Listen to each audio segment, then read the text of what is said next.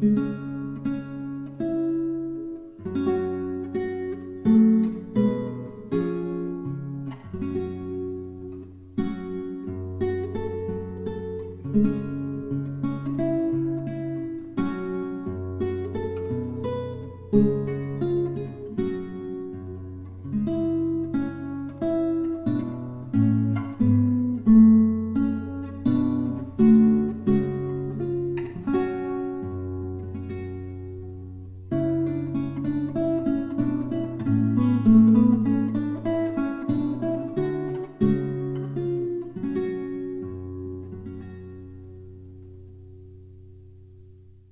Einmal kommt es dazu, dass in mir die Geburt des Sohnes geschieht.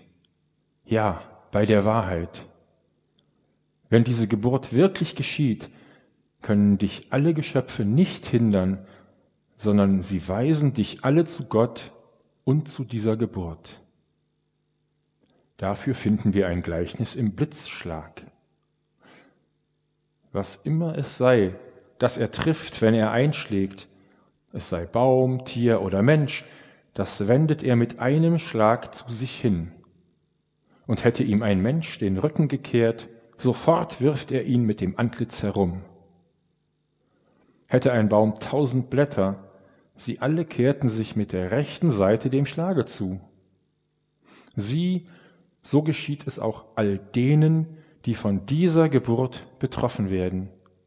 Sie werden blitzschnell zu dieser Geburt gewendet, und zwar in allem, was gerade gegenwärtig ist, wie schlicht es auch sein mag. Ja, alle Dinge werden lauter Gott, denn in allen Dingen sinnst du nichts als lauter Gott. Genauso wie wenn ein Mensch lange die Sonne ansähe. Was er danach ansähe, da hinein schiene die Sonne. Wo dir dies mangelt, dass du in allem und jedem Gott sinnst und suchst, da mangelt dir diese Geburt.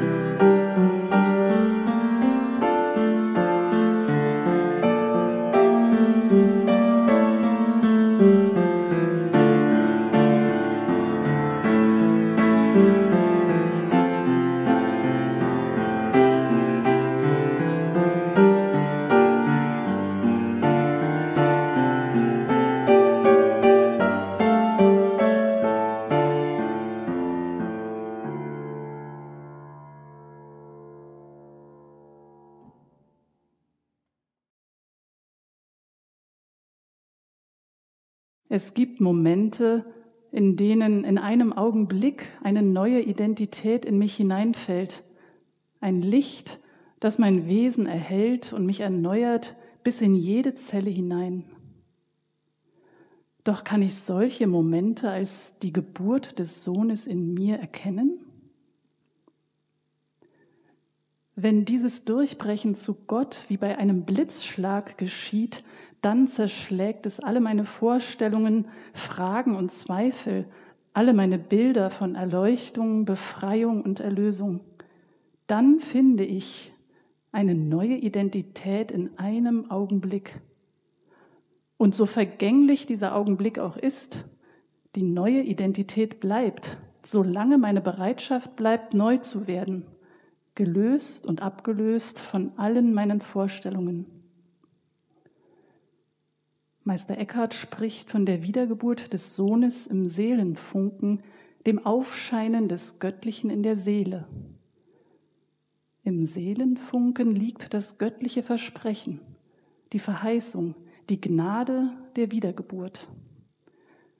Diese Gnade schöpft sich aus der unendlichen, zeitlosen und allumfassenden Liebe. Es ist eine von allen eigenen Vorstellungen gereinigte Liebe.